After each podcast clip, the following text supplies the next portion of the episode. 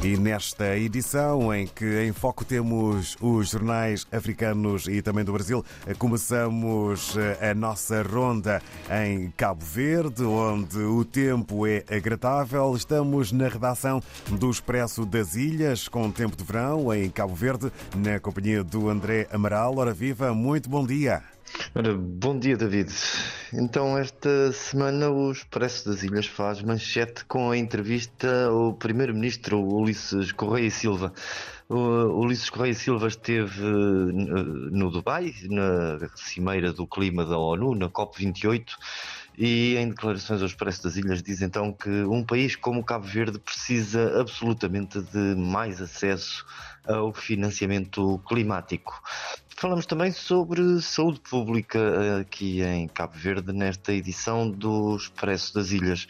Uh, há um mês começaram a ser detectados os primeiros casos de dengue uh, no país. Uh, os conselhos mais afetados até agora têm sido a cidade da Praia e São Felipe, na Ilha do Fogo, mas a verdade é que a doença continua a alastrar, ainda que sem registro de casos graves.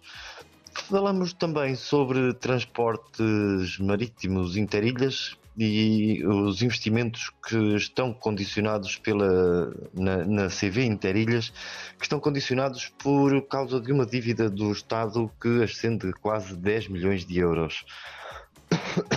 Perdão. Na, trazemos também uma reportagem sobre pessoas com deficiência e a sua integração no mercado de trabalho.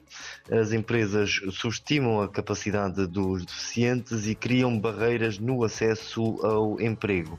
Temos ainda mais dois temas na, na capa desta edição. Um é o acordo assinado entre Portugal e Cabo Verde que prevê o investimento por parte de Portugal no, de 4 milhões de euros para desenvolver competências e qualificações dos jovens na área da formação profissional e a terminar o Index Global da Inovação 2023, que diz que Cabo Verde produz pouca inovação para o nível de investimento que é feito. E são estes os títulos da edição desta semana, David. Muito obrigado, André Amaral. Votos de uma boa jornada para toda a equipa na redação do Expresso das Ilhas. Fica o encontro marcado para a próxima semana. Até para a semana, David.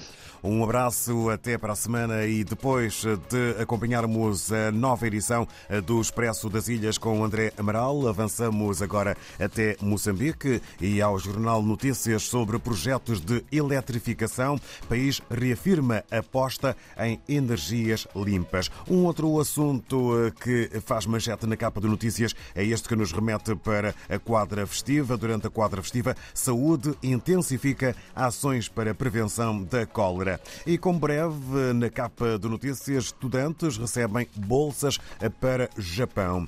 Em Angola, o país escreve com letras garrafais eh, sobre uma fotografia que é a que tem maior dimensão, sobre um julgamento, ex-governador da Lunda Sul confrontado com ordem de saque irregular em tribunal. Ainda no Coando, ataques de jacarés fazem 12 mortos desde janeiro. É chamada de atenção. E Angola aprimora mecanismos de combate ao branqueamento de capitais e crimes organizados. Não saímos da capa do país sem o desporto. Angola tenta surpreender hoje a Noruega no Mundial de Handball Sénior Feminino que decorre na Europa.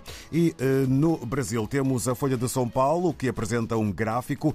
PIB do terceiro trimestre perde força, consumo mantém taxa positiva, atividade económica do país registra variação de 0,1%, diz o IBGE. Resultado acima do esperado é o título maior na capa da Folha de São Paulo, que apresenta também um mapa. Pandemia derruba a educação no mundo, diz PISA. Ainda no que toca à realidade brasileira, mulheres lideram marcha de indígenas na entrada da COP28. Em São Tomé e Príncipe, de acordo com o Telanon, os títulos são os seguintes: retomado o julgamento da alegada tentativa de golpe com a audição de deputados e Patrício Trovoada anuncia reestruturação profunda na ADI e deixa recado para interior do partido. Na Guiné-Bissau, olhamos para o democrata que escreve sobre a União Africana, preocupada com a dissolução do Parlamento da Guiné-Bissau. E Centro, o pedagogo, forma mais de 200 professores colocados à disposição do governo.